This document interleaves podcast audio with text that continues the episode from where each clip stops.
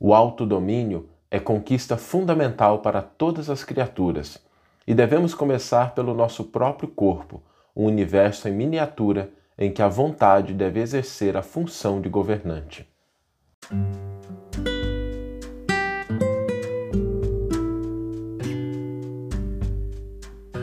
Você está ouvindo o podcast O Evangelho por Emmanuel, um podcast dedicado à interpretação e ao estudo da Boa Nova de Jesus através da contribuição do benfeitor Emmanuel. Hoje nós vamos refletir um pouquinho sobre o autodomínio, sobre essa importante tarefa que nós precisamos exercer na nossa vida. Não é algo fácil, não é algo simples, né? A gente desenvolver o autogoverno, o autodomínio, mas é fundamental. Porque se a gente for parar para pensar, o nosso corpo é um universo em miniatura. Trilhões e trilhões de células, órgãos que desempenham funções. E se não houver um governo, se não houver uma autodisciplina, se não houver um autodomínio, é muito natural que às vezes a gente perca aquilo que a gente gostaria de exercer mesmo, em função dos impulsos inferiores que todos nós temos. Já temos muitas conquistas, mas ainda temos aqueles impulsos que a gente não gostaria que fizesse parte da nossa psicologia, da nossa psique, mas fazem, porque nós estamos em processo de crescimento, em processo de evolução. Às vezes a gente pensa no, no nosso corpo, naquilo que a gente quer fazer, no exercício da nossa vontade. Eu não sei se isso acontece com vocês, às vezes acontece isso comigo, né? Você decide uma coisa, vou fazer tal coisa, mas aí de repente eh, alguma coisa decide de maneira diferente, né? O nosso corpo decide de uma maneira diferente, a gente acaba não fazendo, né? Um hábito alimentar, uma hora de acordar, um hábito de leitura, alguma coisa que a gente fala assim, não, vou fazer, mas aí de repente bate um desânimo, bate um cansaço e a gente acaba não concretizando aquilo que a gente gostaria de fazer, embora tendo a certeza de que é o melhor para a gente, embora reconhecendo que aquela postura, que aquela atitude é o que a gente deveria de fato concretizar. E por que, que, por que, que isso acontece? Né? Porque o autodomínio, o autogoverno, é algo que a gente deve exercitar, que a gente deve fortalecer. E a gente deve lembrar que nós já conquistamos muito, muito, muito. Né? A, a própria estrutura fisiológica do nosso organismo físico já é uma conquista extraordinária. Mas ainda existem muitas outras conquistas que nós precisamos realizar. Porque se a gente pensar no nosso corpo físico, é um conjunto de ideias conflitantes, às vezes sentimentos desconexos, às vezes vontades que apontam para uma direção, ora para outra, e a gente precisa assumir o controle da nossa vida, assumir o controle da nossa existência. E isso começa pelo corpo físico. O, quando a gente reencarna, né, a gente tem aí um veículo extraordinário, uma ferramenta fantástica, que é o corpo físico, que a gente deve aprender a utilizá-lo, a manuseá-lo, a buscar efetivamente utilizar os recursos que o corpo nos confere para que a gente possa concretizar as tarefas que a gente está buscando. A, a Tânia está comentando aqui com a gente equilíbrio. É isso mesmo, Tânia, que a gente possa entender que esse autodomínio não é a gente é, ferir o corpo, não é a gente menosprezar o corpo, é a gente ter esse autodomínio que nos leva ao equilíbrio. Para que a gente não faça aqueles decretos, né? As leis internas que depois a gente não cumpre. Isso não acontece só na esfera pública, acontece também às vezes conosco. A gente decreta assim, não, vou fazer tal coisa. Né? Isso vai ser importante para mim, decido que vai ter que ser realizado, mas de repente a gente se vê não seguindo aquela orientação. Por isso, a autodisciplina, o autodomínio são tarefas importantes. E cada pessoa tem a, aonde o calo aperta, aonde o calo dói, então não significa que aquilo que eu tenho que trazer para mim num primeiro momento significa exatamente aquilo que vai servir, que vai atender outra pessoa. É, às vezes não. Às vezes uma pessoa vai começar em um determinado campo, outra vai começar em outro campo. Mas é importante a gente entender que isso é um processo que na medida em que a gente vai controlando as coisas mais simples, nós vamos tendo acesso às coisas mais complexas. Então começar com o corpo, começar com o nosso estado, com a nossa postura, com a nossa maneira de, de utilizar esse veículo extraordinário que a vida nos conferiu, é o primeiro passo. Depois a gente passa para os nossos pensamentos, para as nossas emoções, para os nossos sentimentos, para as conquistas de virtudes espirituais e a gente vai galgando esses degraus na conquista da autodisciplina, do autodomínio. Eu queria aqui deixar é, uma, uma reflexão, porque muitas vezes a gente fala assim, não, ok, entendi. Mas aí como é que começa, né? Porque a gente entende que isso é importante, mas como é que a gente pode começar esse processo de autodomínio, de autogoverno, de autocontrole? Existem três passos fundamentais.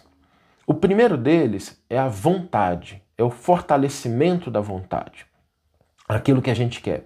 E para fortalecer a vontade, não, a gente não vai aqui detalhar muito, mas tem uma coisa que é muito importante, que é a gente aprender a definir o que a gente quer com clareza, com precisão. Porque às vezes a gente fala assim, eu quero melhorar de vida.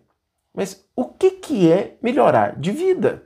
Né? Melhorar de vida é só você ter um carro novo, uma casa nova, um relacionamento mais mais harmonioso, mais fraterno, né? É, o que, que é? O que, que significa isso? Porque se a gente não define algo com clareza, com especificidade, a nossa vontade é uma vontade que ela vai se fragilizar, porque aí qualquer coisa pode caber dentro daquilo. Então, exercitar a vontade significa a gente exercitar nesse sentido, definir com clareza, com precisão aquilo que a gente quer. Infelizmente, muitas pessoas na atualidade, quando a gente chega para elas e pergunta assim: o que é que você quer? O que é que você quer desse relacionamento? O que, é que você quer da sua vida? O que, que você quer da sua profissão? Às vezes a pessoa não tem condição de responder porque ela não refletiu sobre isso. E às vezes vem respostas muito genéricas que você percebe que é, é muito mais o resultado da dúvida do que da confiança. Então, o primeiro passo é isso: definir com clareza né? o que eu quero desse relacionamento, o que, que eu quero desse momento da minha vida, o que, que eu quero desse dia de hoje, né? o que, que eu quero desse domingo, o que, que eu espero que ele seja. Definir com clareza, com precisão. Não usar né, frases genéricas. Né? Quando a gente for exercitar a vontade, a gente exercitar, ainda que nas pequenas coisas, com muita clareza, com muita precisão. Esse é o primeiro passo. O segundo passo é a gente persistir. Persistir, porque a gente vai decidir o que a gente quer e às vezes a gente vai falhar. Né? Não é porque a gente decidiu hoje que amanhã a conquista vai estar concretizada. A gente precisa ter persistência, perseverança. E aqui eu queria deixar mais uma recomendação: que quando a gente falhar, quando a gente cair, a gente faça as perguntas certas. Porque muitas vezes, diante de uma determinada falha, a gente começa a fazer as perguntas erradas. Assim, dá um pequeno exemplo. A gente começa a perguntar assim: mas por que, que eu não consegui? Bom, essa é a pergunta errada. Porque a resposta para essa pergunta que o nosso cérebro vai dar é elencar as razões pelas quais a gente não conseguiu. A pergunta certa seria: como é que eu vou acertar da próxima vez? Como é que eu vou conseguir? O que eu aprendi com esse erro? Essas são as perguntas certas. Porque quando a gente começa a cair naquelas perguntas né, erradas, ah, como é que. Por que, que eu não consigo? Por que, que eu não dou conta? Por que, que ninguém me ama? A gente não deve fazer esse tipo de pergunta, porque a resposta a essa pergunta é exatamente aquilo que a gente quer evitar. Então, que a gente faça as perguntas certas e que a gente se lembre que só é fracasso se a gente desiste. Né? Só é fracasso se a gente desiste enquanto a gente estiver buscando, a gente vai estar tá no caminho, ainda que a gente possa ter dado um passinho pequeno, mas pelo menos a gente já sabe como não chegar lá e a gente deu um passo né, no entendimento, no conhecimento. Então, esse é o segundo passo, a gente ter persistência e perseverança. O terceiro, gente, que é muito importante, mas muito importante mesmo, é a gente aprender a celebrar as pequenas vitórias. A gente aprender a comemorar as pequenas conquistas, as grandes conquistas também, mas a gente valorizar aquilo que a gente já conquistou, que a gente conseguiu realizar, ainda que seja uma conquista pequena, mas a gente diz assim, ó, hoje eu consegui fazer aquilo que eu estava me predispondo a fazer. Que beleza, se permita essa celebração, essa busca de, de contentamento, a gente se parabenizar, a gente se amar, a gente se valorizar pelas pequenas conquistas que a gente vai tendo. Por quê?